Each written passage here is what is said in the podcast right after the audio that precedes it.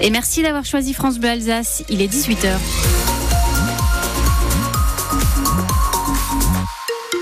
Les informations, c'est avec Maud. C'est une légende du football allemand qui vient de nous quitter. Oui, Franz Beckenbauer, il avait 78 ans. Il est décédé des suites d'une longue maladie, Luc Dreosto. Oui, c'est le plus grand footballeur allemand de l'histoire qui est décédé. Une légende. Outre-Rhin, Kaiser Franz a réalisé la prouesse d'être champion du monde en tant que joueur en 74, puis comme sélectionneur de l'Allemagne en 1990. Seul le Brésilien Zagallo et Didier Deschamps y sont aussi parvenus. Il a remporté deux fois le Ballon d'Or, un exploit unique pour un défenseur. Ce Bavarois pur jus a aussi régné sur l'Europe avec son club de cœur, le Bayern de Munich. En Alsace, hein, d'ailleurs, ses exploits étaient suivis à la télé, sur ARD ou ZDF, les chaînes publiques. Franz Beckenbauer et le Bayern ont toujours eu beaucoup de fans ici. Il a modernisé le jeu. C'était un défenseur élégant, technique, très offensif, mais aussi un combattant. Il avait fini, on s'en souvient, une demi-finale de mondial avec la clavicule cassée et le bras droit en écharpe. J'en ai parlé euh, il y a quelques instants avec Gilbert Gress, qu'il a affronté à plusieurs reprises hein, lorsqu'il portait le maillot de Stuttgart à la fin des années 60. Il parle d'un gentleman qui il a toujours marqué par euh, sa modestie, sa simplicité. Et le portrait de Franz Beckenbauer, hein, les dates à retenir de ce grand joueur allemand, c'est à retrouver sur francebleu.fr Alsace. La série noire continue pour Sébastien Loeb au Dakar. Le pilote alsacien a perdu près de 25 minutes sur les leaders de la course aujourd'hui. Il termine seulement 23e de la troisième étape, une performance qui devrait compromettre ses espoirs de victoire finale. Sébastien Loeb est actuellement 9e. Les températures ont chuté aujourd'hui en Alsace. Alors rien d'exceptionnel, hein, mais un froid ressenti autour des moins 10 degrés en raison de cette bise glaciale qui souffle.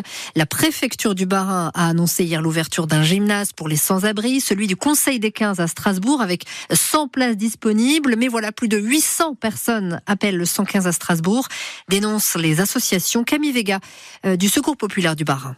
Les dispositifs et les moyens qui sont mis en place sur l'hébergement d'urgence sont largement insuffisants. Je vous prends l'exemple de Strasbourg, on a 800 personnes qui appellent le 115 toutes les semaines. Euh, là, il y a un gymnase qui a été ouvert ce week-end, c'est 80 places. Les comptes n'y sont pas. Il y a un danger d'autant plus important quand il fait froid, mais c'est tout au long de l'année que ces personnes euh, doivent être euh, mises à l'abri et accompagnées. Pour les prochains jours et le grand froid qui va arriver, du coup, nos, équipes bénévoles sont d'autant plus mobilisées que, d'habitude. Hein, donc, ce qui fait que bah là, par exemple, à Strasbourg, notre accueil de jour va être ouvert 7 jours sur 7 pour que les personnes puissent trouver un lieu où se mettre au chaud, euh, pouvoir euh, avoir euh, une boisson chaude, une soupe et puis tout simplement un peu de, un peu de réconfort. Les horaires du centre Fritz Skinner sont également élargis à Strasbourg.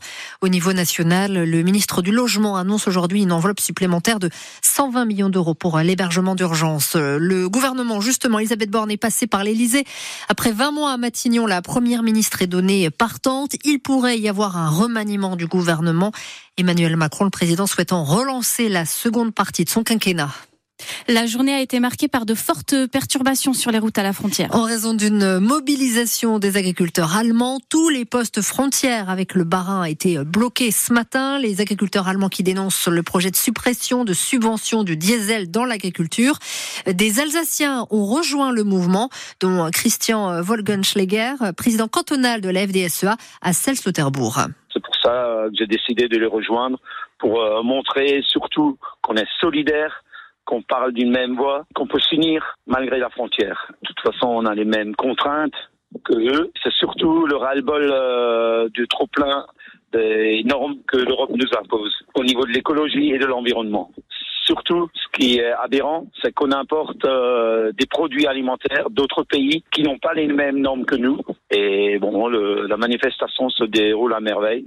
Nous, du canton de Cels, on est 12 tracteurs. On a rejoint les Allemands par euh, le barrage de Iffelsheim. Là, on est revenu euh, par le pont de Beinheim avec une colonne des agriculteurs allemands qui nous suivent et on va faire ainsi de suite au long de la journée. C'est une boucle à chaque fois.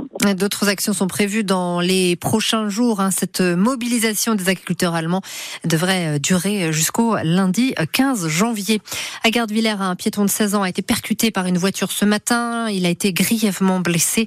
L'adolescent a été évacué en urgence absolue vers le CHU de Haute-Pierre. Le pronostic vital est engagé. À Oswald, des pompiers ont été agressés hier par un homme qu'ils venaient secourir une nouvelle plainte a été déposée.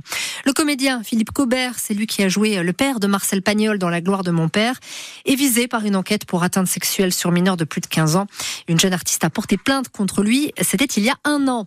Quels sont les albums les plus vendus en 2023 en France? C'est le rappeur Werenoi qui occupe la première place, les rappeurs qui occupent d'ailleurs les 8 places du top 10. Les Enfoirés sont septième, Florent Pagny huitième.